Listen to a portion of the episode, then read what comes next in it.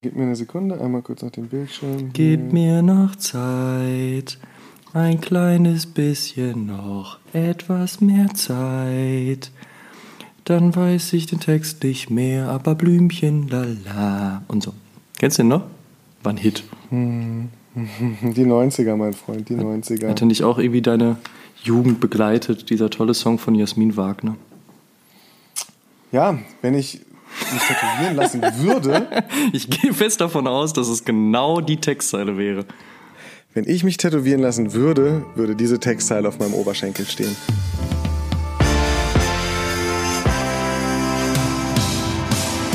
Das Studio 1 in Berlin. Dort, wo Knowledge auf Entertainment trifft.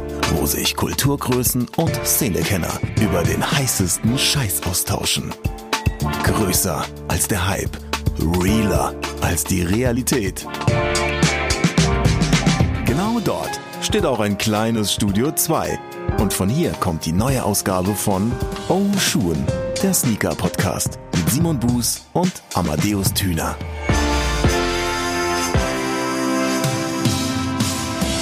Was für ein Einstieg, liebe Leute. Amadeus Thüner und Simon Buß sind zurück mit dem oft kopierten, selten erreichten Sneaker-Podcast Oh Schuhen und der 35. Episode. Oh yeah. Amadeus, guten Tag, mein Lieber. Geht es dir gut? Guten Tag. Ja, grüß mich. Schöne Grüße auch an dich an dieser Stelle. Ja, du Mensch, gut geht's, ne? Aber da gibt's nichts. Muss ja, ne? Muss ja. Du, weißt du doch, wie das ist, ne? Ja, hier, ne? Und bei dir so? Oh ja, auch, ja, okay. Mensch, ne? Oh ja, hier, du, läuft, läuft, ne? Man lebt. Oh Mann, ey. Was hattest du heute am Fuß? Ha, siehst du, jetzt war Oh, ich ja. wieder dran. Danke. Ja, jetzt ist, äh, ich werde langsamer, ich werde langsamer. Ich äh, habe heute Alter. tatsächlich, ja, da ja, gibt's keine zwei Meinungen. Ähm, ich habe hab tatsächlich heute äh, mal wieder meinen, den Schuh meiner Leidenschaft, den äh, Schuh meines Herzens getragen, 99 V5. Ähm, Sehr schön.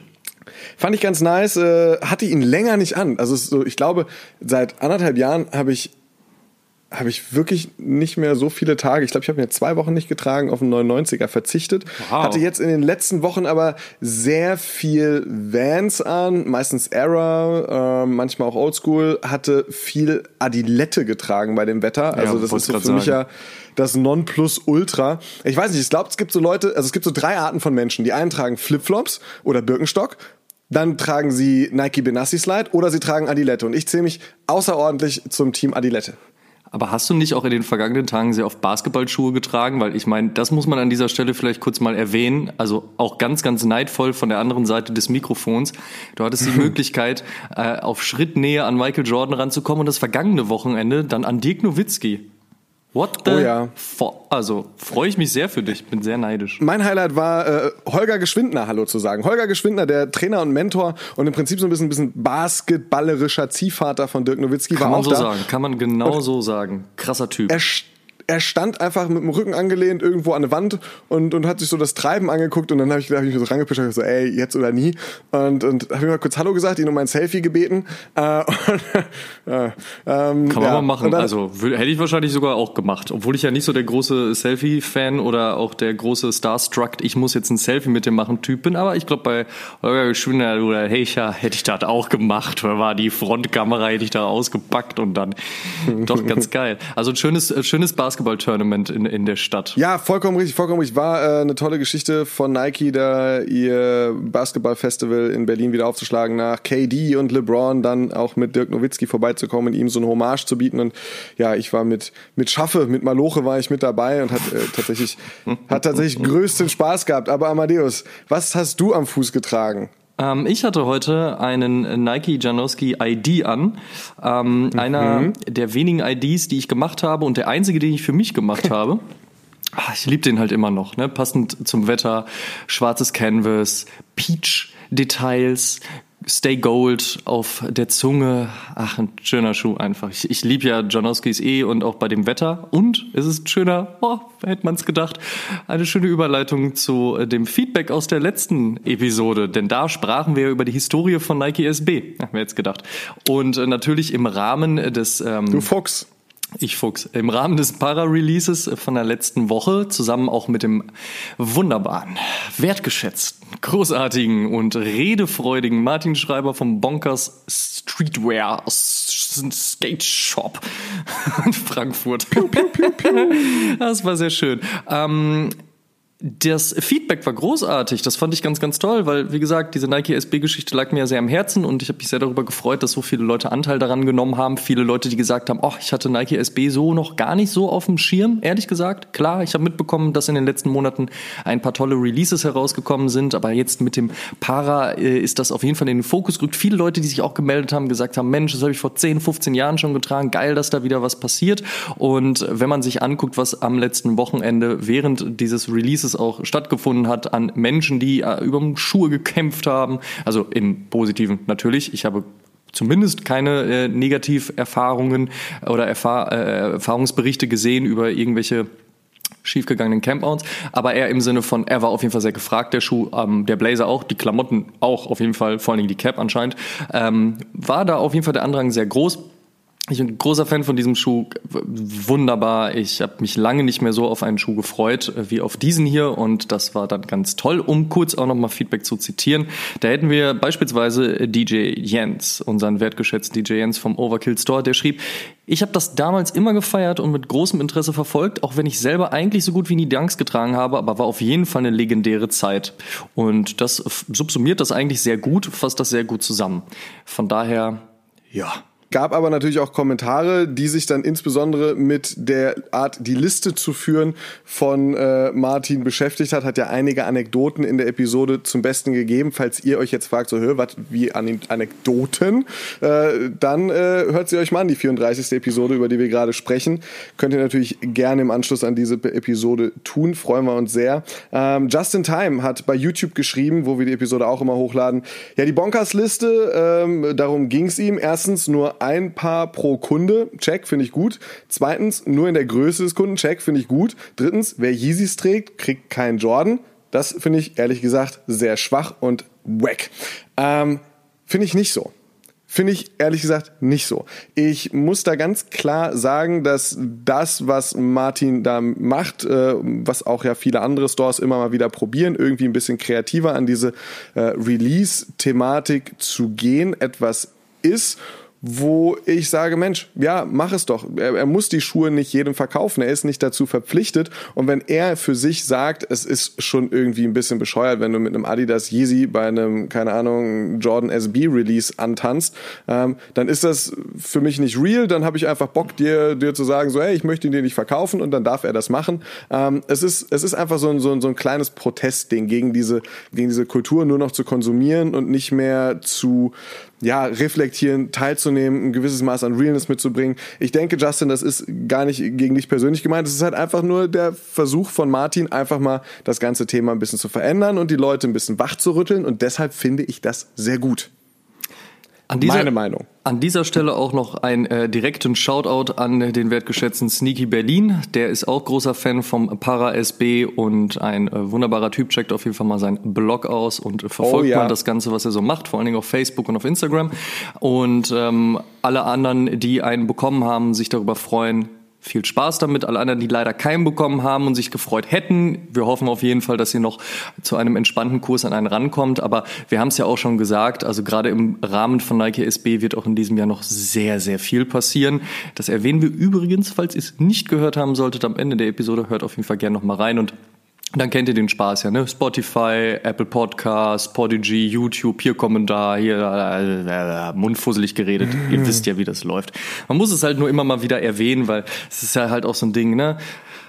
Community und Support und wir freuen uns Community. natürlich darüber, wenn man da mal fünf Sterne bei Apple Podcasts sieht oder auch mal da einen Kommentar und es hilft uns natürlich auch das Ding weiter nach vorne zu bringen und zu pushen und ähm, das wäre natürlich ganz klasse, wenn ihr da auch weiterhin dran denkt und uns was Gutes tut, wenn ihr denn denkt, wir tun euch was Gutes mit diesem Podcast.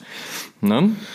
Und an dieser Stelle sei auch noch erwähnt, dass die aktuelle 35. Episode des Oshun Podcasts tatsächlich Spuren von Werbung enthalten könnte. Ähm, wir haben uns ein Thema rausgesucht zusammen mit Adidas und zwar das Comeback des Oswego. Ähm, da würdet ihr jetzt sagen, hä, den gab's doch die ganze Zeit mit Ruff Simmons auch schon so. Äh, das ist ein Modell des Oswego. Ich glaube, Ruff Simmons hat immer mit dem Zweier gearbeitet, ne? Und äh, wir beschäftigen uns jetzt im Prinzip mit der Neuauslegung, der Neuausrichtung äh, des Dreier Oswego, der Amadeus äh, Wann mhm. kam? 1998 mit dem schmissigen Was? Titel At a Time When Product Innovation Was at His Peak. Ja, da war einiges los in den 98ern. Genau, wenn wir bei der Zahl 8 bleiben, um das noch einfach ganz kurz der Vollständigkeit halber zu erwähnen, am 8.8. Äh, gibt es dazu diesem Schuh ein äh, sehr großes Event in Berlin. Ist halt eben sozusagen der große Aufschlag, denn Adidas hat sich da was ganz Spannendes überlegt, eben im Rahmen des Launch-Events.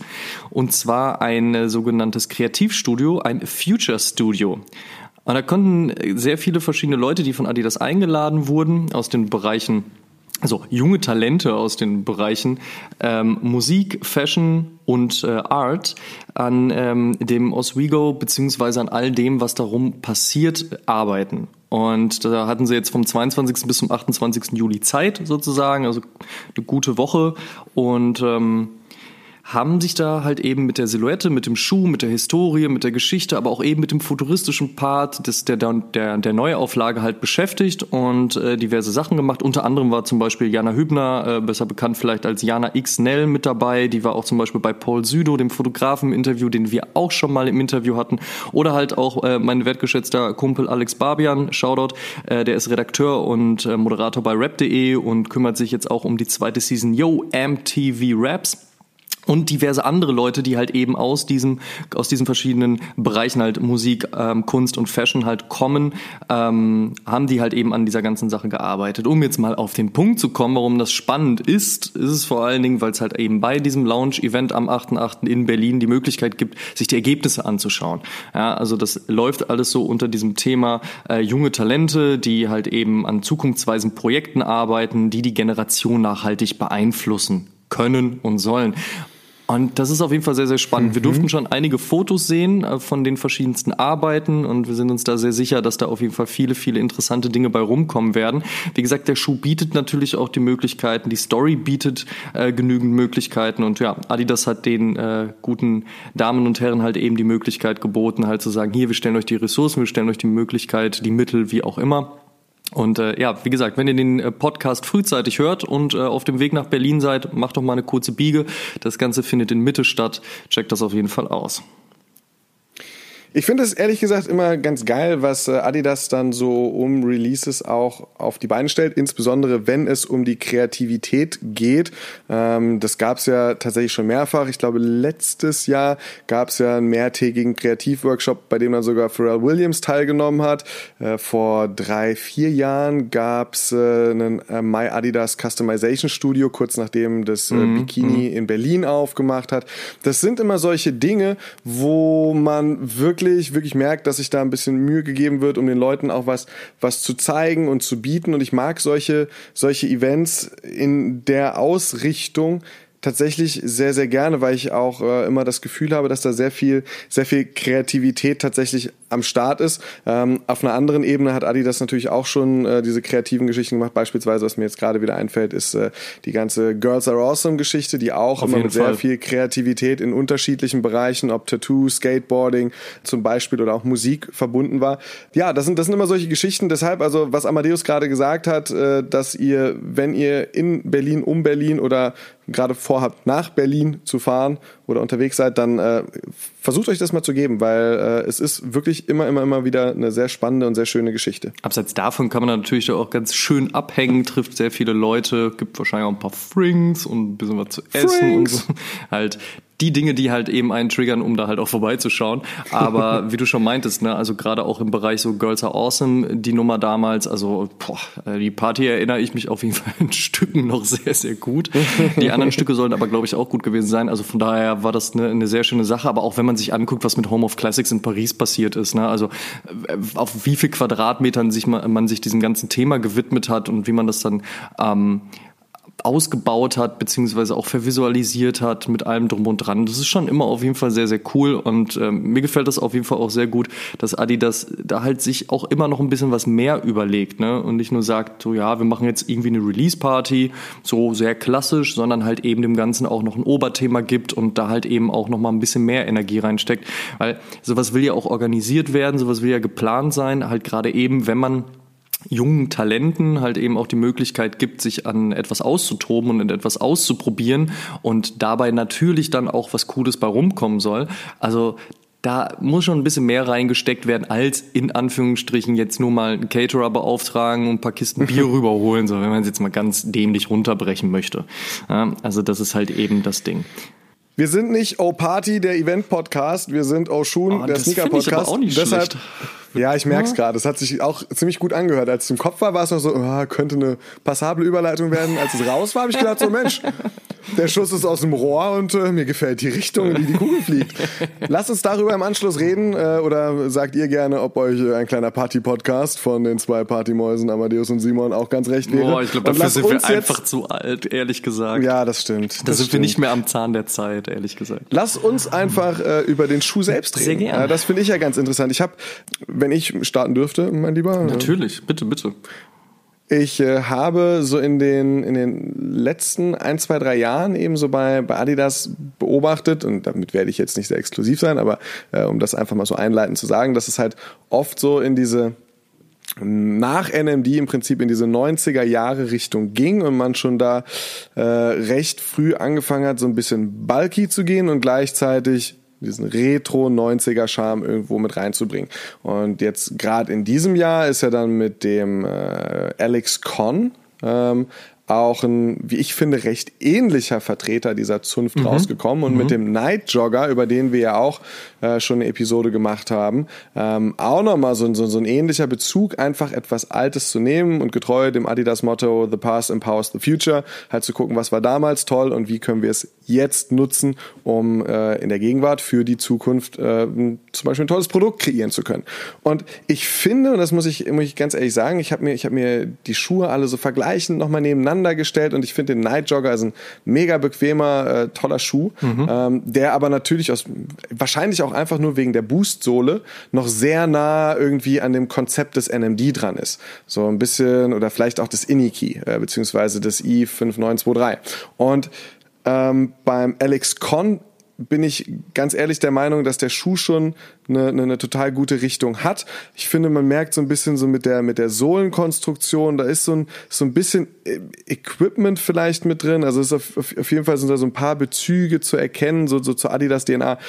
Mir ist das Obermaterial ein bisschen zu verspielt vielleicht ähm, mit den mit den mit den Schlaufen, die da noch rumgeht. So, es ist, ist mir ein bisschen too much. Und beim beim Oswego habe ich habe ich mir gesagt so ja, das äh, für mich tatsächlich rundum stimmig.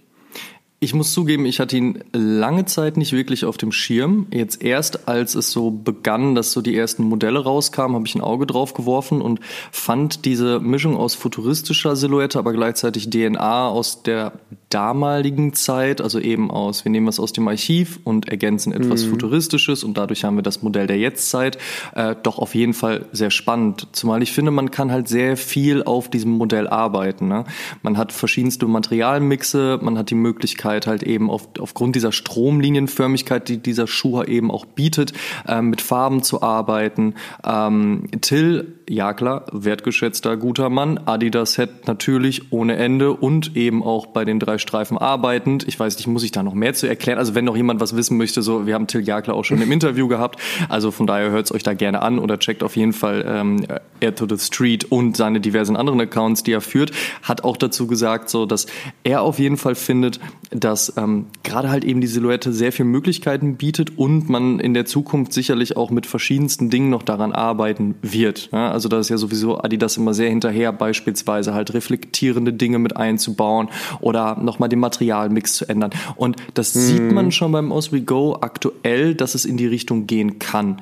Was ich aber auch gut finde, ist, dass man aktuell nicht sagt, okay, wir haben jetzt halt diese Silhouette hier ähm, und wir haben es am Anfang noch so ein bisschen ruhig angehen lassen. Und jetzt übertreiben wir es komplett. Und jetzt haben wir wieder 75 Colorways gleichzeitig auf dem Markt, wie es ja bei vielen Modellen von Adidas, aber auch natürlich bei vielen anderen Brands oftmals der Fall halt war und wahrscheinlich in Zukunft auch noch so sein wird. Aber man sagt in diesem Moment halt eben, nee, wir machen das echt entspannt. Wir bringen halt zwei, drei, vier Colorways und dann werden wir hier nochmal was machen und es werden Collabs geben. Es gab ja auch die Size Collab zum Beispiel schon mit einem sehr lauten, sehr bunten Colorway, der aber aus meiner Sicht heraus wunderbar funktioniert hat. Sah sehr, sehr geil aus, aber ich mag halt auch eben so, so Bordeaux, ne, ist schon so auch ganz gern meine mhm. Farbe auf jeden Fall.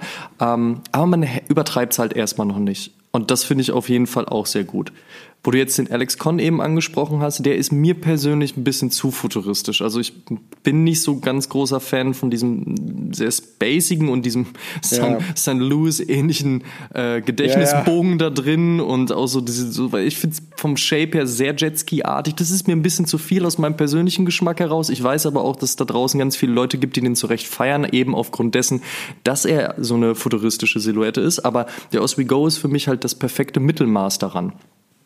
Wo ich gerade schon gemeint habe, dass eben ich noch nicht von Anfang an so hyped war um den Schuh, da lag das auch so ein bisschen daran, dass ich mir bei Adidas oftmals tatsächlich eher wünsche, dass sie Dinge als Retros rausbringen, die wirklich eins zu eins Retros sind. Ne? Also ich bin da oftmals dann so ein bisschen aus, ja, aber auch schon ein paar Jährchen auf dem Buckel und da freut man sich dann ja schon mal so ein bisschen in die Richtung wie, ah, als der Streetball beispielsweise zuletzt mal wieder gezeigt wurde, so dass man mhm. sagt, ah oh, Mensch, da, damals, so das triggert das dann an. Aber auf der anderen Seite und das äh, hands down, während ich mich jetzt halt mehr mit dem Schuh beschäftigt habe, ist es halt tatsächlich cool, dass es halt eben noch diese futuristische Art und Weise dabei hat, weil sie verbindet halt das Ganze gut. Ne? Also DNA aus der Vergangenheit ne? und eben halt das Futuristische, mit dem man viel arbeiten kann. Das finde ich echt cool und geilstes Argument für den Schuh überhaupt ist halt der Shape. Das Ding ist am Fuß einfach geil.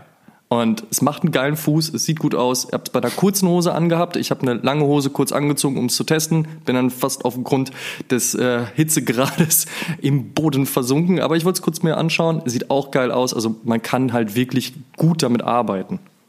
Was mir bei dem Schuh so ein bisschen aufgefallen ist, ich bin ja tatsächlich jemand, der Runner gerne der sowieso gerne eher dezentere Farben im Moment trägt. Ich weiß nicht, ich mag es gerne, wenn ein Schuh schlicht schwarz-weiß ist, wenn er grau ist. So, ich äh, weiß nicht, bin da, bin da nicht so der Lautsprecher äh, im Moment an den Füßen. So, vielleicht liegt es einfach daran, dass ich zwischen, zwischen 2013 und 15 sehr stark auf diesen All-Red-Zug äh, aufgesprungen oh, bin und einfach viel ey, zu viele komplett rote Schuhe getragen habe. Noch sehr gut an diese oh. Zeit.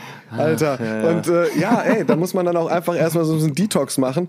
Was ich bei dem Schuh sagen muss, ich finde zum Beispiel bei, bei, bei Ralph Simmons haben mir eigentlich die etwas dezenteren Modelle gefallen, ähm, die dann einfarbig da kamen, also die, die jetzt zuletzt kamen, dann auch mit diesem äh, Color Split im Prinzip. Äh, mhm. Da war dann irgendwie silberweiß, silberschwarz, schwarz-weiß, was auch immer. Das war mir immer ein bisschen too much. Da gab es zwar dann auch Silhouetten, die dann funktioniert haben. Das war für mich waren das die, die halt so in so einem Off-White All-Over gekommen sind zum Beispiel. Ähm, bei dem Oswego, der jetzt äh, wieder da ist, also bei dem äh, an den Dreier Oswego oder an der, an der, an der wie sagt man, ähm, an dem Dreier Oswego Os, äh, Os, Os, bei dem Dreier Oswego Oswego, bei dem Dreier Oswego Comeback Schuh ist es halt so, dass ich, dass ich um ehrlich zu sein finde, dass er äh, ein Schuh ist, der auf gar keinen Fall für mich in so einem einfarbigen, tonalen Colorway funktionieren würde oder in so einem, in so einem dezenten Farbton, den ich sonst tragen würde. Bei dem Schuh, finde ich, ist halt das Geile, dass er, wenn er in einem hauptsächlich wegen mir weiß oder grauen Upper daherkommt oder halt mit den beiden Farben gespielt wird, dann aber keine Ahnung, an der Ferse ein pinkes Element ist oder die Streifen halt so ein leuchtendes Grün noch mit drin haben. Mhm. Das ist halt was, was ich an diesem Schuh extremst feiere. Kann ich, kann ich nur unterschreiben. Also ich finde zwar den Size Colorway auch großartig, aber ich mag es auch eben, wenn die Basis eher recht schlicht ist und dann aber so Details halt herausstechen. Und was ich auch cool finde, ist, es gibt viele verschiedene Möglichkeiten, den zu schnüren. Das ist halt ganz geil. Da kann man halt auf jeden Fall auch mal ein bisschen so deinen, seinen Individualismus äh, geltend machen und halt mal ein bisschen gucken, wie man da so Bock drauf hat. Finde ich halt auch eigentlich ganz geil. Und natürlich so dieser, dieser signifikante äh, Strap, der sich halt eben durchzieht, ähm, der halt eben auch zu dem Schuh dazugehört, der halt eben auch diese DNA widerspiegelt und den Alex Con äh, ja auch äh, inne hat. Also finde ich auf jeden Fall sehr, sehr cool. Ich finde ihn aber beim Oswego ein bisschen schöner gemacht, sage ich jetzt mal. Ähm, oder es wirkt ein bisschen, ein bisschen harmonischer mit diesem Strap als beim Alex Con. Hm, ja, sehe ich auch. Ähm, aber wie gesagt, also der Alex Con ist tatsächlich jetzt auch nicht so mein Good-to-Go-Schuh. Deswegen würde ich da eh von äh, Abstand nehmen wollen und sagen, dass der Oswego das definitiv noch mal ein bisschen schöner zeigt. Aber das ist natürlich auch eine Geschmacksfrage. Ne? Das ist natürlich auch eine Geschmacksnuance. Aber ich finde es auch cool zu sehen, wie viele Fans dieser Schuh halt eben auch hat. Ne? Und das sind halt meines Erachtens nicht unbedingt Leute, die den halt damals äh, 96 als der erste rauskam oder 98 als eben der Oswego 3, auf dem ja der aktuelle auch basiert halt erschienen ist, ähm, die den da auch schon hatten oder gefeiert haben, sondern viele Leute, die jetzt gerade erst mit diesem Schuh in Kontakt kommen und sagen so, geil. Ich muss auch mhm. zugeben, dass ich den Oswego damals bei sehr, sehr wenigen Leuten am Fuß gesehen habe und ähm, das jetzt sicherlich nochmal eine ganz andere Geschichte wird, wenn er noch weiter in den Markt eingeführt wird. Das glaube ich tatsächlich auch und äh, ich glaube, diese Meinung habe ich nicht exklusiv. Ich habe äh, Till Jagler schon oft und euphorisch erlebt. Mhm, auf jeden Fall. Ich habe ihn aber das letzte Mal richtig euphorisch erlebt mit einer Aussage wie, das ist der Schuh des Jahres, äh, als wir über einen ZX Flux gesprochen haben. Beim Ultra Boost hat er gesagt, so, ey, das ist das Konzept der Zukunft, diese Sohleneinheit, und das wurde es ja auch tatsächlich. Und äh, beim NMD hat er gesagt, dass er äh, selbst an die Silhouette geglaubt hat, aber vom Erfolg ein wenig überrascht wurde. Bei diesem Modell hat er schon gesagt, das ist für ihn der Schuh des Jahres, der Oswego von Adidas. Und äh, was Till sonst noch zu diesem Schuh zu sagen hat, das verrät er uns jetzt. Äh, wir haben nämlich von ihm ein Statement bekommen, obwohl er gar nicht hier ist. Er meldet sich aus China zu Wort. Till Jagler.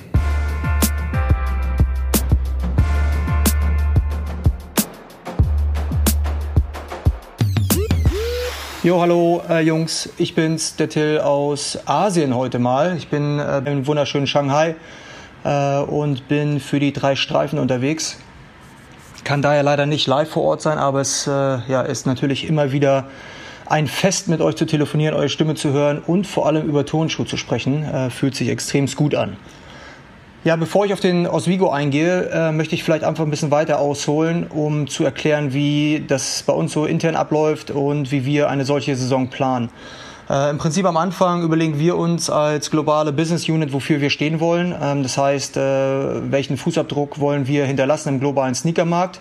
Ähm, und da gibt es im Prinzip drei Stoßrichtungen. Das eine ist natürlich äh, klassische Bringbacks, das heißt 1 zu 1 Auflagen aus unserem Archiv. Dann gibt es natürlich logischerweise neue Farben und Materialien auf existierenden Schuhen, äh, was natürlich wichtig ist, um äh, Schuhe frisch zu halten und interessant zu halten. Und dann, was natürlich sehr, sehr wichtig ist für ähm, im Prinzip die Markenbildung und die Entwicklung einer Marke, äh, sind neue Kreationen. Ähm, durch neue Kreationen kann man ähm, natürlich selbstverständlich den, den Markt ähm, ein Stück weit in, äh, in eine gewisse Richtung bewegen, kann aber auch natürlich ähm, den, den treuen Fans der Marke was Neues äh, und Frisches an den Fuß geben, ähm, was äh, ja einfach, äh, wie gesagt, die, die emotionale Beziehung zur Marke weiterhin aufrechterhält und wahrscheinlich auch prägt. Ähm, bei äh, Adidas Originals, ähm, dadurch, dass wir die, die Lifestyle-Sparte bei Adidas sind, ist es natürlich wichtig, dass sich alles, was wir machen, sehr, sehr ehrlich und sehr authentisch anfühlt. Daher ist für uns äh, immer wieder die, die Prämisse, dass wir nur Schuhe bauen wollen, die nur wir als Marke bauen können. Äh, und alles das, was wir ähm, im Prinzip rauspumpen, ähm, soll sich echt und ehrlich anfühlen. Das ist für uns ganz, ganz wichtig und allerhöchste Priorität, da, wie gesagt, wir natürlich äh, eine gewisse Markenverantwortung haben und äh, natürlich den treuen Markenfans auch ehrliche Produkte an den Fuß schnallen wollen. Bei dem Oswego, wenn wir jetzt äh, speziell auf den Oswego eintauchen, ähm, ja, da haben wir natürlich äh, eine, eine sehr, sehr neue äh, Silhouette geschaffen, die auch äh, wieder ihre Wurzeln in unser Heritage hat.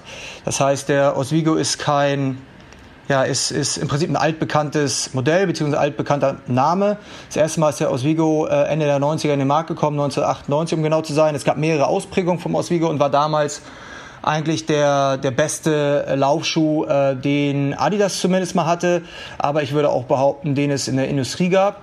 Ähm, damals äh, äh, war das äh, absolute USP von dem Schuh die äh, Dämpfung, ähm, im Prinzip die neue Dämpfung, die damals entwickelt wurde. Und dadurch, dass gerade äh, ja, Cushioning ähm, eine klare Buying Intention war, also ein, klarer Kaufgrund war für, für viele Läufer da draußen, äh, wurde in dem Modell sehr, sehr viel ja, Dämpfungsmaterial eingebaut. Damals äh, war es im Prinzip eine Vorstufe von dem heutigen Adiprene Plus und Adiprene was natürlich jetzt über die Zeit weiterentwickelt wurde, resistenter wurde, auch gewisse ja, wichtige, ähm, ich sag mal, Performance-KPIs hinzugefügt wurden, äh, sprich eine schnellere Rückstellfähigkeit. Das alles wurde jetzt äh, über die Jahre weiterentwickelt und äh, in dem neuen Auswege natürlich auch wieder verbaut, weil wir der Überzeugung sind, dass Turnschuhe nicht nur gut aussehen müssen, von den Proportionen her, aber auch äh, von, von den Color, Colorways und Materialien. Äh, was für uns halt einfach sehr, sehr wichtig ist, ist einfach immer wieder der Shape. Ja, der, der Oswego im Prinzip geht zurück auf die End-90er und, und Anfang äh, 2000er, was für uns jetzt eigentlich nicht ganz so entscheidend ist, weil wir haben, ähm, äh, ich will nicht sagen, abgeschlossen mit den 90ern, aber wir haben natürlich jetzt sehr, sehr viel gesehen äh, von allen Marken rund um 90er äh, Schuhe und dementsprechend war es uns wichtig, dass wir halt einfach was Neues kreieren, was vielleicht so ein paar Elemente aufgreift, äh, nicht nur aus den 90ern, sondern auch aus den 2000ern ähm, und aber auch was komplett Neues ähm, erschafft. Das heißt, wir wollten uns schon inspirieren lassen, wie gesagt, von unserer, von unserer Heritage, aber was komplett Neues kreieren. Was wir in der Research-Phase ähm, natürlich äh, nicht rausgefunden haben, aber was uns wieder vor Augen geführt wurde, war, dass äh, gerade in den äh, Anfang der 2000er sehr, sehr viele interessante Sachen auch passiert sind, die über die Sneaker-Industrie hinaus ähm, ja, gewisse, gewisse Industrien geprägt ähm, hat. Ähm, jetzt äh, wie gesagt, ähm, ist es offensichtlich wahrscheinlich, wenn ich es wenn erwähne, aber ähm, es war für uns halt einfach so ein Wow-Effekt, so ein Aha-Effekt und hat uns bestärkt darin, dass ähm, diese Epoche, ähm, wie gesagt, über die Turnschuhindustrie hinaus einfach sehr, sehr wichtig war für, für die heutige Generation. Ähm, so gab es damals ähm, den ersten iMac. Ja, so iMac ähm, oder Apple grundsätzlich ist in jedem gut sortierten Haushalt wahrscheinlich vorhanden. Und äh, damals kam der erste iMac in den Markt was natürlich die komplette Computerindustrie auf den Kopf gestellt hat. Was wir halt interessant fanden, war, dass Suchmaschinen populär wurden. Das heißt natürlich, äh, Google ist natürlich heutzutage der, der absolute äh, Marktführer und auch die Jungs haben sich äh, gefunden Anfang der 2000er und haben eine komplette Industrie revolutioniert. Und das dritte Beispiel, was ich halt auch äh, immer wieder ähm, äh, sage in den ganzen Interviews, ist äh, die digitale Musik.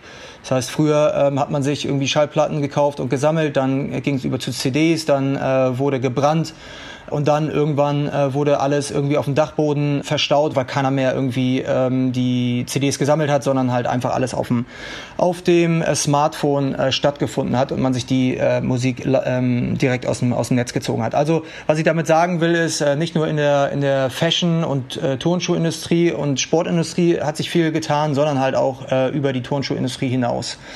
Wenn wir jetzt wieder zurückgehen auf ähm, den Oswego, war es wie gesagt für uns wichtig, dass wir so ein paar Elemente aufgreifen aus der Vergangenheit, aber halt ähm, alles komplett auf Droge setzen. Das heißt, alles sollte ähm, ähm, ja einfach so ein bisschen provokanter sein, ein bisschen exzentrischer sein, ein bisschen, bisschen ähm, pushed on sein, dass wir eine, eine, eine Silhouette kreieren, die halt einfach am Fuß sehr, sehr ja, neu und frisch wirkt. Ja, ähm, das heißt, wenn man jetzt sich einfach nur das Obermaterial oder das, das Upper anguckt, ähm, sieht man die sehr, sehr provokanten drei Streifen, die nach, äh, im Prinzip nach vorne fallen. und äh, ja, eine komplett neue drei Streifen Designsprache auf den Schuh bringt, was ich persönlich sehr, sehr feier. Weiterhin ist es so, dass kleine Design-Details aus anderen Schuhen übernommen wurde, wie zum Beispiel vom, vom Lexicon damals, wie zum Beispiel das äh, Kabel, also das äh, klassische Space Cable, was den Schuh umfasst. Damals in der, in der Running-Industrie war es so, dass wir damals diese, diese Cable mit dem Upper verbunden haben, sodass man äh, im Prinzip durch das, durch, ähm, das Ziehen an diesem Cable den Schuh halt ein bisschen besser adjustieren konnte an den Fuß, ähm, der natürlich bei jedem Läufer anders ist. Das heißt, äh, umso mehr man daran gezogen hat, äh, umso äh, enger wurde der Fuß umfasst äh, mit dem Upper. Das heißt damals eine ganz klare Performance-Funktionalität und heute ja, halt einfach nur, ähm, nur in Anführungsstrichen ein Design-Detail, was ich persönlich auch wieder sehr, sehr feier. Ähm, in, der, in der Zukunft könnt ihr auf interessante Exekutionen hoffen und warten. Äh, wir werden ähm, natürlich sehr, sehr viele Tricks auch auf dem Upper platzieren. Das heißt, wir werden in, in reflektierende Cable gucken, wir werden in Iridescent Cable gucken, wir werden in leuchtende Cable gucken. Das heißt, es ist halt für uns natürlich auch äh, immer wieder ein gutes Fundament. Äh, das Design ist ein gutes Fundament, um natürlich auch wieder immer wieder neue frische Materialien auf den Schuh zu bringen und, und Colorways auf den Schuh zu bringen.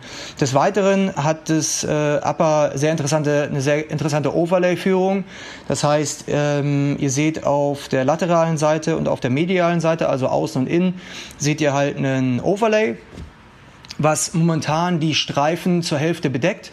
Aber ähm, der, ihr habt ja wahrscheinlich alle schon den Pusha T gesehen, die Pusha T Version, die er auf der Coachella Stage gerockt hat. Und äh, da kann man natürlich dementsprechend auch translucent gehen, dass man halt ähm, die Streifen komplett sieht oder das Overlay halt komplett runternehmen, ähm, sodass der Schuh halt vielleicht sogar noch ein bisschen aggressiver rüberkommt. Äh, wir wissen auch, dass ähm, natürlich auch saisonale Exekutionen für uns einfach sehr wichtig sind. Das heißt, wenn wir jetzt einfach so ein bisschen einen Ausblick äh, liefern hier, ähm, was noch so zu erwarten ist, werden wir natürlich auch gewisse ja, äh, Trail-Inspiration auf den Schuh bringen, beziehungsweise unter den Schuh in dem Falle, weil wir einfach, ja, wie gesagt, äh, sehr, sehr viel ausprobiert haben mit dem Schuh und der Schuh, der, Schuh, der Oswego einfach ein perfektes Fundament bildet für sehr, sehr viele Design-Explorationen. Ja, also wie gesagt, über den, den Shape hinaus ist es für uns auch wichtig gewesen, dass wir ähm, die, den perfekten Komfort liefern, ja, weil wir wissen, dass so ein Schuh natürlich A, natürlich gut aussehen muss, und aber auch ja einfach so, so 24-7 einsatzfähig sein muss. Und dementsprechend war es uns wichtig, dass wir das äh, ein sehr, sehr interessantes Cushioning-Element einbauen. Das heißt, der, der, die Midsole ist, besteht aus Adiprene und Adiprene Plus. Ähm, das heißt, es ist halt ein Cushioning Foam, was sehr, sehr häufig eingesetzt wird bei uns heutzutage. Zum Beispiel findet ihr auch Adiprene Plus in den, äh, im, im Yeezy äh, 500 auch da, ähm, wie gesagt, wurde es halt verarbeitet, um äh, den perfekten Komfort zu liefern für ja, einfach einen Day-in, Day-out Usage oder, oder, oder Tragbarkeit, sodass, äh, wie gesagt, man nicht groß äh, überlegen muss, äh, ob man den Schuh jetzt anziehen muss äh, oder will für einen City Travel oder für einen, für einen Shopping-Exkurs oder für was auch immer. Der Schuh äh, soll halt einfach auch äh, ein guter Begleiter sein im, im Alltag. Ja, das im Prinzip waren schon die, die Key Features, die wir ähm, eingebaut haben in den Schuh. Wie gesagt, für mich ist es halt einfach interessant zu sehen, was herauskommt, wenn man ein sehr starkes Branding kombiniert mit einer sehr provokanten Designsprache, aber natürlich auch ja einfach so ein bisschen authenticated ist von der Historie der Marke und äh, daher feiere ich den, den Schuh äh, insbesondere sehr. Ähm, auch hier in Asien ist es mein absoluter Go-To-Schuh. Ich werde äh, gleich erstmal meine Daily Rotation äh, posten ähm, und da ist auf jeden Fall der Oswego ja, ein absoluter, absoluter Standard geworden in meinem, in meinem Alltag. Ich würde einfach vorschlagen, da wir ähm, natürlich auch so ein bisschen zeitlich begrenzt sind hier im Podcast, dass ihr, wenn ihr irgendwelche Fragen habt ähm, rund um das Design, rund um den Schuh, rund um die Historie, rund um die Marke, äh, könnt ihr gerne äh, Kommentare hinterlassen auf äh, Oshun Podcast auf dem Instagram-Channel und ich werde dann dementsprechend auf jede Frage versuchen, äh, eine adäquate Antwort zu finden so dass wir äh, das vielleicht diese ganze Konversation und diesen ganzen Post Podcast vielleicht so ein bisschen verlängern können und Ähm, des Weiteren ja, hoffe ich einfach, dass ihr happy seid mit dem Design. Äh, intern hatten wir den Working Title Mutated DNA. Äh, wie gesagt, wir wollten halt unsere DNA auf Acid packen und ich hoffe, ähm, dass ihr genauso zufrieden seid, wie wir es sind. Ich gebe ähm, jetzt zurück, ich glaube nach Köln und nach Berlin, ich weiß nicht, wo ihr gerade seid, ins Oshun Podcast Studio. Ähm, ich hoffe, ich konnte euch so ein paar mehr Insights äh, liefern rund um den Oswego. Äh, und wie gesagt, keep it up und wir sehen uns, äh, hören uns äh, as soon as possible. Ich freue mich immer wieder mit euch zu sprechen. Äh, und ja, dann auf bald, ne? Ciao, ciao. Meine Damen und Herren, der wirklich großartige Till Jagler zum Oswego. Shoutout. So, und ich möchte jetzt mal ganz ehrlich sagen, um diesem 90er-Vibe ein wenig gerecht zu werden, Amadeus. Mhm. Wir sagen die ganze Zeit in dieser Episode schon, ach, wir sind ja schon so alt für, für einen Party-Podcast. ja, und wir sind, wir haben dies schon miterlebt und keine Ahnung, damals als das Schwarz-Weiß. Naja, also das, das Ding ist eben so, wenn wir eine Sache haben, dann die 90er schon einmal in unserem Leben komplett von Anfang bis Ende durchgespielt. Oh ja, definitiv. Und entsprechend, wenn wir über eine Sache jetzt schwadronieren können, um mal so ein bisschen äh, äh kurz äh, hier weg wegzudriften, äh, dann sind es die 90er. Und was ich ganz witzig finde, ich habe vor, äh, lass mich nicht lügen, vor zwei, drei Wochen äh, eines Abends äh, auf dem Sofa gesessen und äh, man überlegte so, was könnte man denn gucken? Und ich weiß nicht, wie es bei dir ist, ob das so eine Alterssache ist oder ob das so eine Netflix-Sache ist, dass man halt einfach keine Aufmerksamkeitsspanne mehr hat für etwas, was länger als, sagen wir mal so 30 bis 60 Minuten geht, weil man sich sagt, so typische Netflix-Episoden sind oder Serienepisoden sind so 20, 40 oder 60 Minuten lang. Aber für einen Film von zweieinhalb Stunden, nee, vielleicht ist einem auch die Lebenszeit mittlerweile zu kostbar, dass man sagt, so hey, zweieinhalb Stunden jetzt hier da vor der Glotze sitzen oder vielleicht dann irgendwie. Naja, jedenfalls äh, in diesem Gedankenspiel sah ich auf einmal, äh, wurde mir vorgeschlagen von Netflix, guck doch der Prinz von Bel Air. Ich so, Knaller. Und wenn du dann kopfwippend allein dir dieses Intro anguckst ja, und Mann. jede Zeile, jedes Wort aus voller Inbrunst mitrappen kannst. Und nein, das werde ich jetzt nicht vormachen. Oh, schade. Denn, es wäre eine Beleidigung für jeden einzelnen der drei Buchstaben im Wortrap. Aber ähm, der Prince of Bel Air, es ist einfach genial. Es ist lustig, es ist witzig, es ist kritisch, es ist so, es ist aus meinem Empfinden heraus, ich hoffe, dass das auch weiterhin so bleibt, die, äh, die coole Bill Cosby Show. Ähm, oh, schön gesagt. Die man, die man auch 2019 noch gucken kann, ohne sich direkt in irgendeiner Gender- oder Sexismusdebatte zu befinden. Und deshalb ähm, finde ich das finde ich das großartig. So, also das ist ein schöner Backflash zu gucken, was Will Smith an Sneaker Games schon hatte ähm, in den 90ern, was da immer aufgetragen wurde, was da an Unterhaltung geschaffen wurde. Toll, toll, toll. Also wenn es um die 90er geht und um die geht es hier ganz offensichtlich, dann ist für mich Sitcoms, die eben in einem Stile von der Prince of Bel Air erschienen sind, etwas absolut 100% die 90er ausmacht. Mann, ich weiß noch, wie ich früher äh, ich vom Fernseher saß, morgens, samstags, RTL angemacht. Morgens, ne? ja. Ey, und dann, oder damals hieß es ja sogar noch RTL Plus. Das war ja auch noch geil. Ähm, aber Genau das. Und dann halt eben Prince of Bel Air glotzen. Ey, es war so nice. Und mir ging es ähnlich wie dir, als es äh, vor ein paar Wochen oder paar Monaten dann so weit war, dass halt Netflix Prince of Bel Air mit bei hat, so direkt wieder geglotzt. Ey, diese Szene, wie er am Anfang da steht und an der Tür Back to Life klopft, ja. bevor er reingelassen wird. Ey, so die ganze Nummer, dann auch wie sich das so weiterentwickelt und äh, wie sie die jeweiligen Charaktere ausbauen. Natürlich der Carlton Dance, ohne Frage. Also das sind halt einfach so, ey, es sind Momente, also es funktioniert heute noch unfassbar gut, aber bedarf natürlich auch diesem Flashback in seine eigene Jugend, wo man das geglotzt hat. Also wirklich, wirklich richtig klasse. Was noch geil ist, ist auch der Fakt, ähm, sein Kumpel Jazz ist ja auch im wahren Leben sein Kumpel Jazz. Und zwar DJ Jazzy Jeff, der äh, nicht ohne Grund einer der besten amerikanischen Hip-Hop-DJs aller Zeiten ist. Und damals war so ein bisschen ja auch der Deal, die haben ja beide schon Mucke zusammen gemacht. Und dann hat Will so gesagt, so pass auf, komm, ich nehme dich jetzt mit in die Serie rein. Und er war so, okay, aber wir machen trotzdem noch dieses Mucke-Ding so, wir ziehen das halt durch. Und so, dann haben sie sich gegenseitig mehr oder weniger dann auch gepusht. Ne? Also Jazzy Jeff, der damals mhm. schon sehr erfolgreich war als DJ, hat dann so Will Smith hochgezogen, der ja auch eine sehr, sehr erfolgreiche Rap-Karriere hatte. Äh, Summertime immer noch ein unfassbar guter Song für, fürs aktuelle Wetter sowieso, aber klar, wenn man sich dann nachher auch anguckt mit Wild Wild West und Man in Black und so weiter, gerade die Songs im Rahmen seiner Filme haben ja auch immer großartig funktioniert.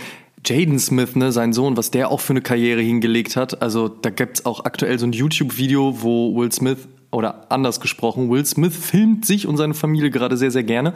Und äh, Jaden Smith hatte letztens Geburtstag. Will Smith hat so ein Video basteln lassen mit so Eindrücken aus der Kindheit und äh, dem Schaffen und Treiben seines Sohnes beeindruckend.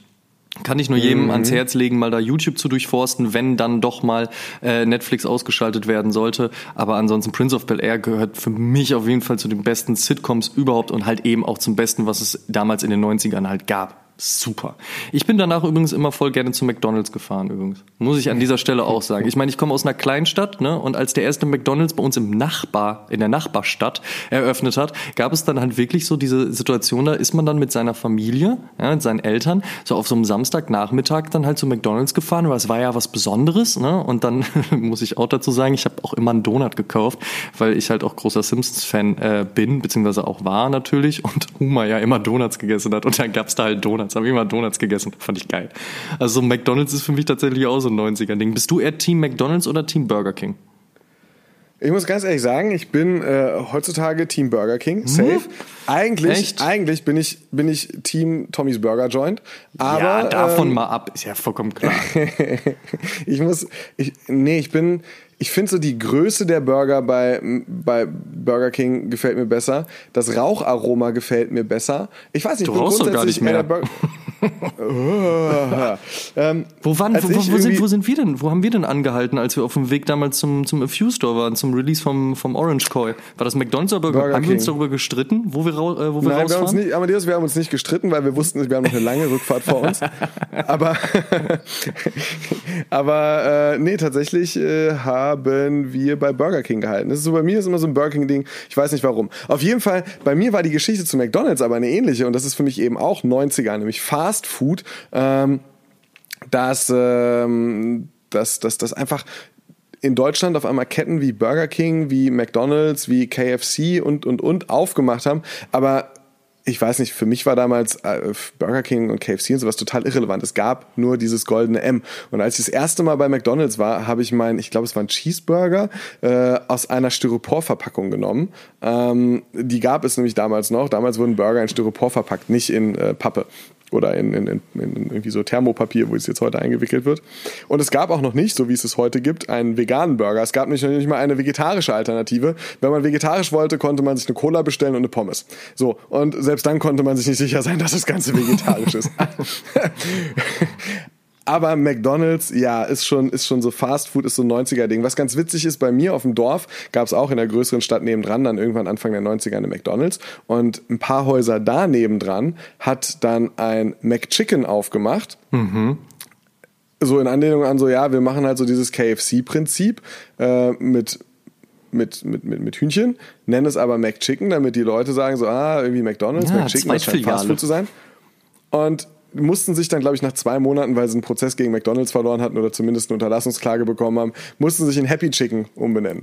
Oh, auch, auch, nicht schlecht. Äh, auch sehr ja. sinnig, ne? Also ich meine, das Chicken ist sicherlich super happy dort auch. Richtig, Alter, das rennt mit einem Grinsen hast du, Hast du mal ein Bier bei McDonalds bestellt? Äh, ja, gibt es überhaupt noch, weil früher gab es es noch Ey, und es waren immer, das war so geil. Immer lokale Biere, ne? Also es ähm, war bei uns damals war es so, gegenüber war eine größere Tankstelle und immer wenn du ein Bier bestellt hast, ist einer von den McDonalds-Mitarbeitern kurz rübergelaufen, hat dir ein Bier an der Tankstelle geholt und ist umgefüllt. Ach geil. Nee, bei uns gab es, ich, ich, also auf jeden Fall, ich habe mal ein Bier da bestellt und habe eins gekriegt und es war immer lokal. Äh, also es wurde uns zwar gesagt, dass McDonalds da guckt, das ist immer so lokal, aber keine Ahnung was. Aber ja, habe ich mal gemacht. Also ich muss ja auch sagen, ich meine heutzutage, also gerade wenn du in einer Großstadt wohnst, egal ob Köln oder Berlin oder jetzt wie im Falle von einigen unserer Hörern sicherlich auch München, Ruhrpott, was auch immer, ähm, Hamburg. Es ist natürlich so, du hast so viele gute Burgerläden halt eben in der Stadt, da ist es natürlich irgendwie ein bisschen Quatsch. Mhm. So, ja, und am Ende des Tages sicherlich auch alles nicht so super gesund. Ähm, zumindest wenn es halt um das Thema Fastfood geht, weil Fastfood in Generalität halt eben nicht so gesund ist, muss man sich nichts vormachen. Für mich gehört aber trotzdem McDonalds vor allen Dingen eben zu so Autobahnfahrten zu, wie halt eben ne, gerade schon angesprochen mit dir auf dem Weg nach Düsseldorf, weil Berlin-Düsseldorf ist eine Strecke, da macht man das mal. Oder auch äh, wenn ich ähm, auf Tour war mit dem wertgeschätzten Olsen. Hat übrigens zwei neue Songs raus. Mega, auschecken.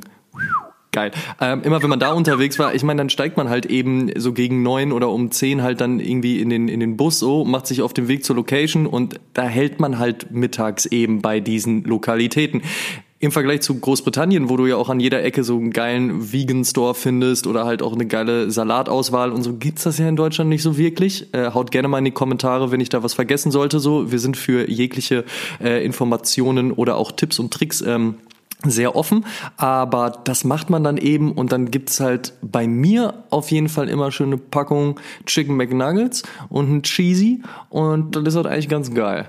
Also zumindest, wenn man das dann ab und zu mal macht. Sonst wird's Also- irgendwann heftig. Bei, bei, bei Burger King bin ich eher so Team äh, Extra Long Chili Cheese. Äh, das ist so, das ist so mein äh, Good-to-Go-Burger. Ähm, was aber auch sehr 90er ist neben den Burgern, äh, ist auch äh, ein, ein, ein, ein sehr schönes 90er-Ding, äh, sind äh, Mixtape. Und für mich Oh, sind Mixtapes voll, mh, ein Ausdruck eigentlich von Zuneigung zur Musik, weil man früher ja nicht einfach Spotify einschalten konnte und sagen so Deutschrap Neu-Playliste oder weiß der Geier was, äh, High Fives and Stage Dives. Oh, danke, aber, danke. Piu Piu, Shoutout an Amma. Oh, geil, danke. Aber ähm, man, man musste sich halt dann, man hat irgendwie, keine Ahnung, geguckt, dass man seinen, seinen, seinen CD-Player an den Kabelanschluss anschließt, um so aus Berlin Jam FM empfangen zu können. Und dann im richtigen Moment, äh, keine Ahnung, bei Drill, nee, das war schon 2000, glaube ich, ne? Ähm, aber bei irgendeinem Song, der einem gefallen hat, ich wollte gerade, äh, ja, ist egal, ich drifte ab. Also man musste dann halt einfach noch, man muss halt im richtigen Moment den Aufnahmeknopf erwischen. Das heißt, es war Arbeit. Später Voll. wurden Mixtapes dann so spätestens in dem Moment, wo man dann halt von CDs sich das Ganze überspielen konnte und nicht, keine Ahnung, irgendwo gucken musste, wo man die Songs oder die Mixe herbekommt, ähm, war es dann was, wo ja dann auch, wenn man das Ganze nicht nur für sein Autoradio gebraucht hat und sich gesagt hat, so, ah, das muss ja der Partymix sein und da muss jetzt dann das auf das folgen, sondern vor allem auch um Zuneigung auszudrücken und äh, einer Frau ein Mixtape gemacht hat, Ah, dann war ja der wichtigste Song war der erste Song. Ey, du konntest alles verkacken. Wenn du sie beim ersten Song nicht gecatcht hast, dann warst du einfach raus. Und, und dann war natürlich das ganze Spiel darin, einfach auch mit, mit, mit Stimmungen zu spielen, mit, mit einer gewissen Story äh, zu spielen, mit, mit ja, einfach Emotionen zu spielen, sie vielleicht auf einem 60 oder 90 Minuten Tape auf zwei Seiten, was man ja dann auch noch mal hinkriegen musste. Man hatte ja immer die Wahl zwischen A-Seite und B-Seite oder ziehe ich eine Story durch und du konntest dann einfach sagen so okay, ich kann ich kann aber mit der mit der mit der spielen. Es kann halt einfach emotional starten und, und und irgendwie mit so einem leichten beschwingten Gefühl enden und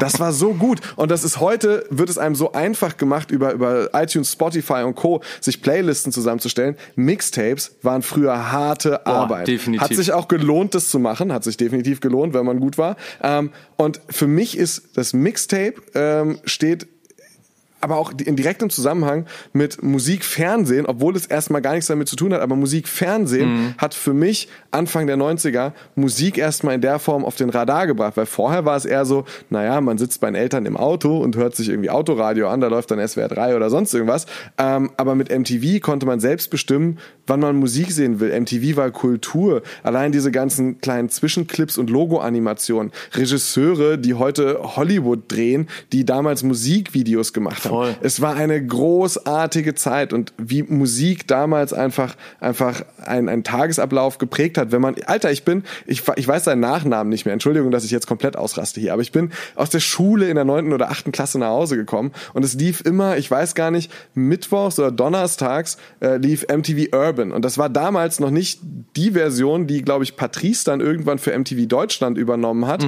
ähm, Shoutout an Patrice an dieser Stelle übrigens und natürlich auch ein Shoutout an Quote, der das Ganze auch miterlebt hat. Quote, grüß dich. Ah, stimmt. Ähm, oh, sehr gut. Boah, perfekt eingebaut. Danke. Sehr gut, Simon. das war damals noch von Trevor Hinnene. Mir fällt sein Nachname nicht ein. Und Trevor Hinnene war halt einfach so ein cooler Dude, der dann einfach ganz entspannt auf so einem British English äh, die coolsten R&B und, und, und Hip-Hop-Songs der Woche moderiert hat. Und ich bin nach Hause gekommen und es war halt so, schnell was zu essen machen, Fernseher an, aufs Sofa setzen und sich eine Stunde lang MTV Urban angucken. Voll, Mann. Alter, es ist, ich weiß nicht, es ist für mich, es ist für mich so eine, so, so, so eine Zeit, die musikalisch sehr, sehr, sehr geprägt hat und äh, deshalb 90er, Mixtapes und MTV Ey, das- definitiv dazu. Deswegen sind wir auch nicht ohne Grund die Generation MTV.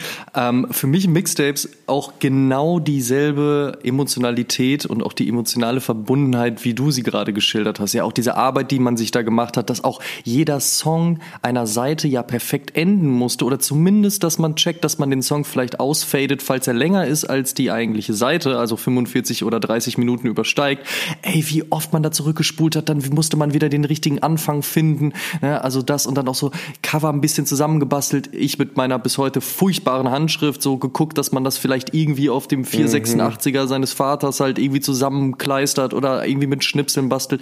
Fun Fact, ich hatte übrigens mal eine Tape-Lovers-Gruppe auf MySpace. Und da haben sich einfach Leute versammelt, die ich bis dato zum Teil gar nicht kannte, die sich dann gegenseitig Tapes gemacht haben. Ich habe zum Beispiel auch Themen ausgegeben, wie beispielsweise der jeweils dritte Song auf den Lieblingsplatten oder die besten Songs zum, weiß ich nicht, im Sommer im äh, Tape-Deck oder im Walkman hören oder irgendwie sowas halt. Und da haben sich wirklich, ohne Witz, Freundschaften durchergeben. Shoutout an Jan und Shoutout an Polly an dieser Stelle. Äh, die habe ich darüber kennengelernt, einfach weil sie durch irgendwelche Wege, durch Vernetzung auf MySpace halt zu äh, zum Teil dieser Gruppe wurden und sich gegenseitig Tapes gemacht haben. Ich habe immer noch ganz, ganz viele da und bis vor geraumer Zeit war es auch noch so, dass ich ein altes Tape-Deck im Badezimmer stehen hatte und dann halt immer morgens zum Duschen oder auch wenn ich mal abends duschen war, ähm, Tapes reingelegt habe, um mir das nochmal anzuhören. Das war ganz, ganz toll. Und deswegen war es auch wirklich ohne Spaß immer ein großer Wunsch von mir, ähm, mein musikalisches Schaffen, was es äh, zu einer Zeit mal gab, auch auf Tape zu bannen. Das heißt also, ich habe tatsächlich mal eine EP auf Tape veröffentlicht. Über die müssen wir jetzt definitiv nicht weiter sprechen.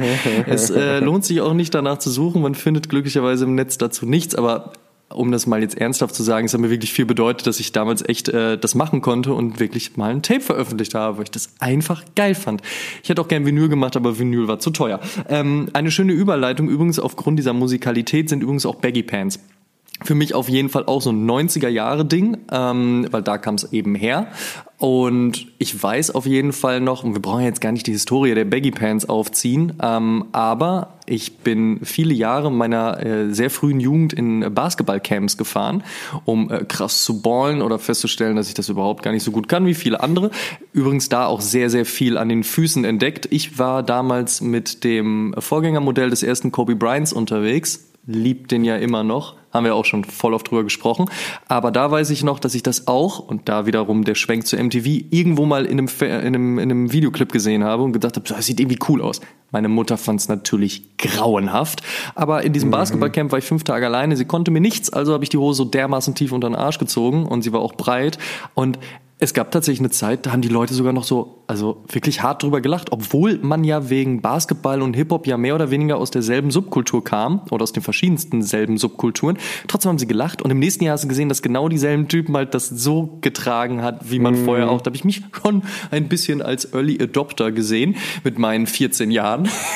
und dann bringt man das zurück, so nach diesen fünf Tagen Freiheit, in der man machen konnte, was man wollte, bringt man das zurück in seine Kleinstadt und dann gibt's halt direkt wieder so eine Schelte, weißt du, so Mutter, so zieh die Hose hoch, kauf den Gürtel, was soll das denn? Dann in der Schule Stress mit den Lehrern tatsächlich wegen sowas. Aber es war eine geile Zeit auf jeden Fall und das ist, das gehört für mich auch dazu. Wie war es bei dir? AMK, Used Absolut. 40, Ey. Iniche, hast du das gekauft? Alles, alles. Ich hatte sie alle, Homeboy und, und, und. Ähm, das Ding war so, dass das ist damals so, je weiter, desto besser. Und das war so eine, so eine Phase so auch, ähm, es gab so eine bestimmte Weite, das waren so die ganz extrem weiten Baggies, die waren dann, fand ich, ehrlich gesagt, ein bisschen äh, aufgrund von Stoffmenge wahrscheinlich schwerer zu skaten. Also da gab es dann so, so auch eine, eine Grenze, die für mich dann skatable war. Ich merke es aber einfach, dass das so dann nach der, nach der Phase der Baggy kam dann eine Phase der normalweiten Hose, beziehungsweise irgendwann dann Röhrenjeans und, und es wurde immer, immer mehr skinny. Und jetzt bin ich in den letzten drei, vier Jahren sukzessive wieder immer weiter geworden. Und äh, habe mich da, da ich äh, einen sehr guten Draht zu, zu Edwin habe, die haben mir dann immer wieder hier mal hier eine Hose und da zur Verfügung gestellt. Und es wurde dann halt so von der ED80, die so normal eng geschnitten ist, wurde es dann äh, irgendwann eine äh, ED45 50, die noch okay ist, dann eine 45er, die schon recht weit ist. Und mittlerweile bin ich bei der Universe Pant angekommen und das ist einfach grandios. Die ist zwar unten so ein bisschen cropped äh, vom Fit her, aber die ist oben so unfassbar weit, äh, dass ich mir denke, so Mann, also ich, ich, ich habe es ja immer noch nicht hingekriegt, meine Hose richtig über den Arsch zu ziehen. Also sie ist immer, sie ist höher, höher als vielleicht zu meinen 90er Jahre Zeiten, ähm, aber, aber so richtig, so richtig oben ist sie nee, noch nicht angekommen. Nee, nicht. Und bei der Hose ist so, Mensch, die könnte ich, die, ey, die könnte, die könnte ich mir auch unter den Achseln zuschnüren und sie würde immer noch tief hängen. Und das finde ich richtig geil. Und deshalb, ja, ich fand das, fand das so, so, so, so schön, die Zeiten damals mit der Baggy Pant. Das war, das war, wie du sagst, auch so ein, so ein, ein, Stückchen Statement. Das war vielleicht so ein bisschen sowas wie, wie Skateboarden, weil die Älteren haben es nicht kapiert. Die haben nicht verstanden, wieso man so eine weite Hose tragen muss und wieso sie so tief hängen muss und, und, und sowieso und überhaupt. Und, und man selbst ist da rumgelaufen und hat sich gesagt, so, ja, wenn man Oma besucht, dann zieht man sie vielleicht ein kleines ein Stückchen bisschen, höher. Ja, so ein bisschen. Nur für den lieben Haussegen, damit er nicht komplett schief hängt. Ja, Aber sobald wir zur Tür raus sind und am Auto sind, ist die Hose wieder unten, dass das klar ist. Auf jeden Fall. Und das war einfach schön. Ich hab's, also ich hab's wirklich geliebt. Das war die Rebellion des kleinen Mannes. Ja, ja, in der Tat. Und äh, äh, die wiederum gar nicht Rebellion, sondern das Mitläufertum galore war der Game Boy. Äh, das war so gefühlt Anfang der 90er, hatte jedes Kind auf meiner Schule ein Gameboy. Das war so das Standardding. Ich weiß nicht wieso, ich weiß nicht woher es kam. Einfach, dass alle gesagt haben so, fuck, ich muss einen Gameboy haben. Ja, das hat irgendwie Irgendwann einfach angefangen, ne? Also ich kann es dir auch gar nicht genau sagen. Vielleicht unterbewusst hat man auf jeden Fall schon Werbung dazu gesehen, so, aber irgendwie muss es so gewesen sein, dass irgendeiner der, der Rich so Kids damit angefangen hat ja, und dann war man so, ey, ich brauche jetzt auch Mega einen. gut. Irgendwie so. Mega gut. Das war der Wahnsinn. Weil, keine Ahnung, meine Cousine hatte einen vor mir, dann war ich halt die kompletten Ferien bei meiner Cousine, habe halt, hab da gesessen so, brauche neue Batterien. Wo ist das Kabel?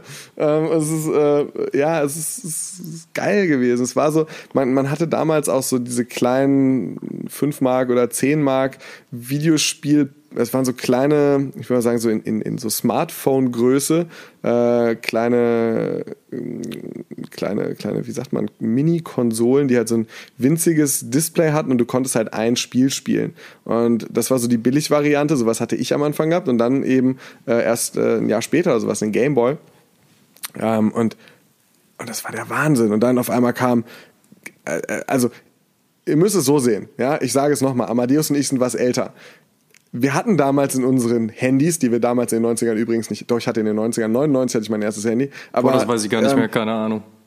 Alcatel One Touch Max. Ich hatte zwar wie alle das zweizeitige Display, ich konnte nicht nur, aber dafür nicht nur 20 Kontakte speichern, wie beim One Touch Easy, sondern ich konnte 50 speichern. Uh, nice. Ähm, das Ding war halt einfach, dass du aber damals, also du hast ja keine Handys und nichts gehabt. Ähm, wir hatten da nicht einfach, einfach irgendwie sowas wie überall ist eine Kamera eingebaut und ich kann es direkt bei Instagram hochladen, sondern meine, irgendwie mein zweites oder drittes Handy hatte eine Aufsteckkamera. Das war schon einfach wow. Aber dieser, dieser Gameboy hatte in den 90ern schon eine Kamera. Stimmt. Und einen Drucker. Stimmt. Und alles. So, ja, ey, der Wahnsinn. Dieses Ding. Und du hast da manchmal gesessen und gesagt so, fuck, ich muss es haben. Oder auch dann diese, diese, diese Leselampe gefühlt, damit du nachts im Bett weiter zocken konntest. Weil das Display war ja noch nicht hintergrundbeleuchtet. Also, es war so krass. Was, also mein Lieblingsspiel war sehr, sehr lange Turtles auf jeden Fall, weil das mhm, habe ich oh nämlich Gott, auch ja. damals, ey, eins der schönsten Weihnachten überhaupt, als ich diesen Gameboy mit Tetris und Turtles bekommen habe. Ich bin ausgeflippt, das weiß ich jetzt noch. Ich weiß sogar noch, wie das Zimmer geschmückt war, durch das ich gesprungen bin vor lauter Freude, dass ich diesen Gameboy hatte. Mein Hassspiel aller Zeiten ist übrigens Spider-Man gewesen, weil es im ersten Level so eine scheiß Schlucht gab und du musstest aber dann irgendwie auf eine Mauer hoch und ich bin jedes Mal abgestürzt. Ich bin verzweifelt. Ich glaube, wenn wir fertig sind mit der Aufnahme, muss ich mal googeln, ob es da irgendwie so eine Cheat-Seite für gibt, damit ich mal rausfinde, wie das überhaupt geklappt hat. Ich hab's gehasst. Aber ansonsten. Alter. Irgendwann ist der Gameboy übrigens halt äh, ähm, irgendwie von meiner Mutter in Beschlag genommen, die dann Tetris bis zum weiß ich nicht Level gezockt hat. Das mhm. war auf jeden Fall sehr krass. Dann habe ich so ein bisschen das Interesse daran verloren, weil meine Mutter fand das ja cool. Das will man dann ja als Jugendlicher nicht mehr. Ich bin auch ziemlich schnell aufs NES umgestiegen. Ähm, Aber bei mir war es PlayStation. Ja, nee, das kam dann bei mir erst dann wieder ein bisschen später nochmal. Aber ich habe, ich habe, äh, PlayStation hatte ein guter Kumpel und ich konnte die ganze Zeit zum Zocken hin. Das heißt, es war bei mir dann nicht so nötig, die anzuschaffen.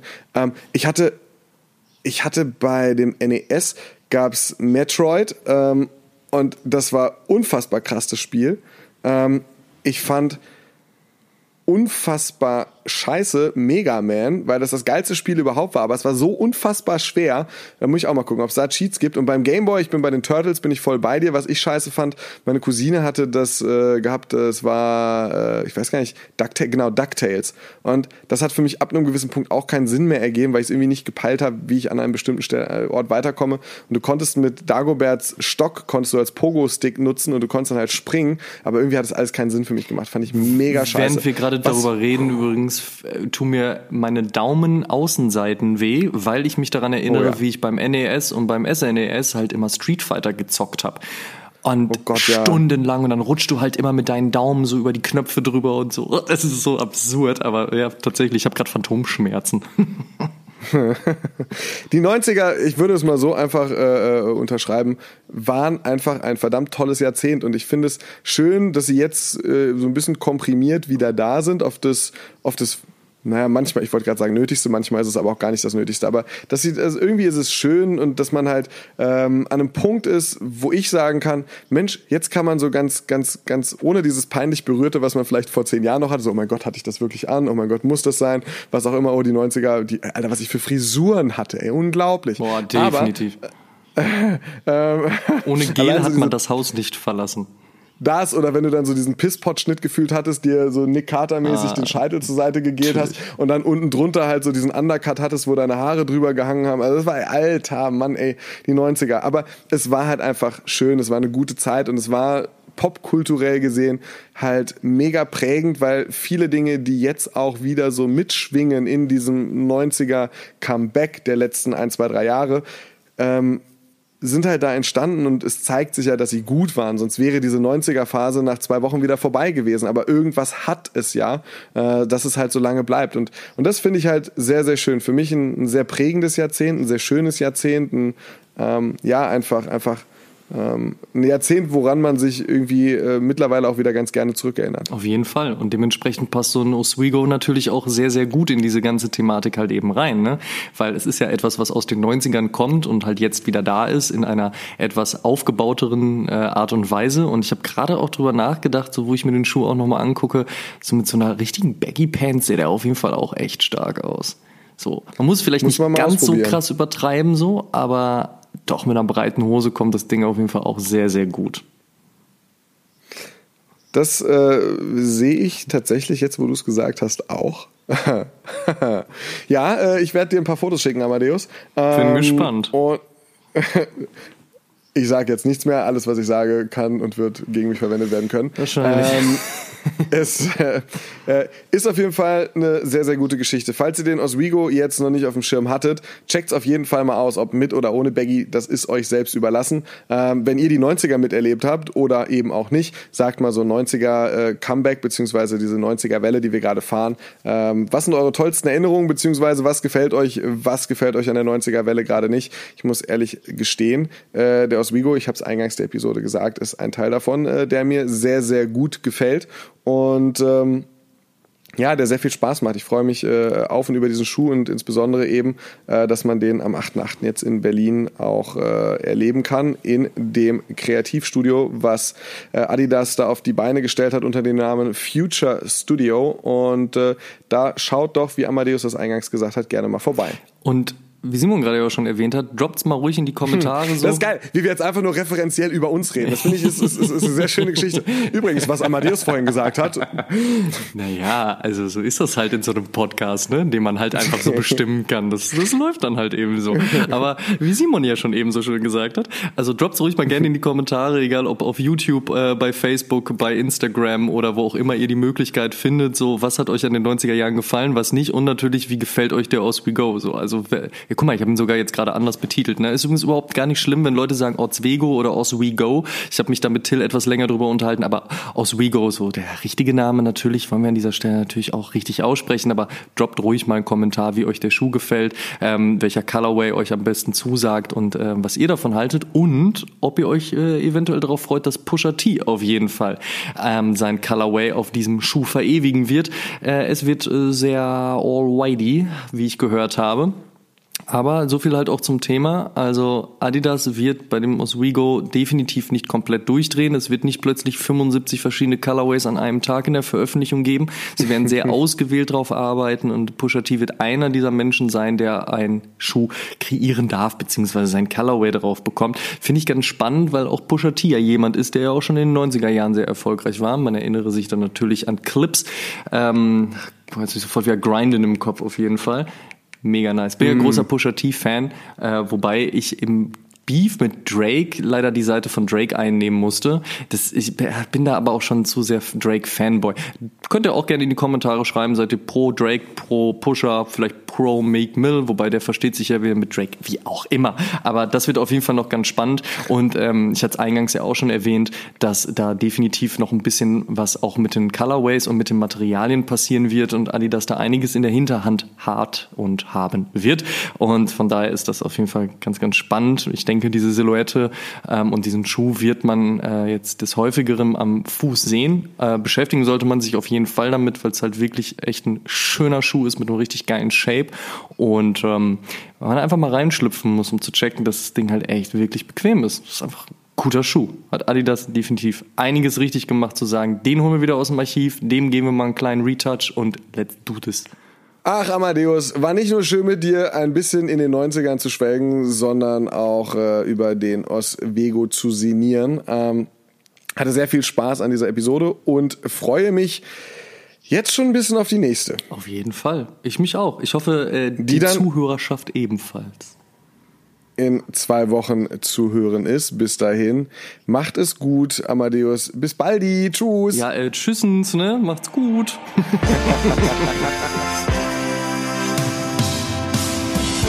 Schuhen, der Sneaker-Podcast mit Simon Buß und Amadeus Thüner.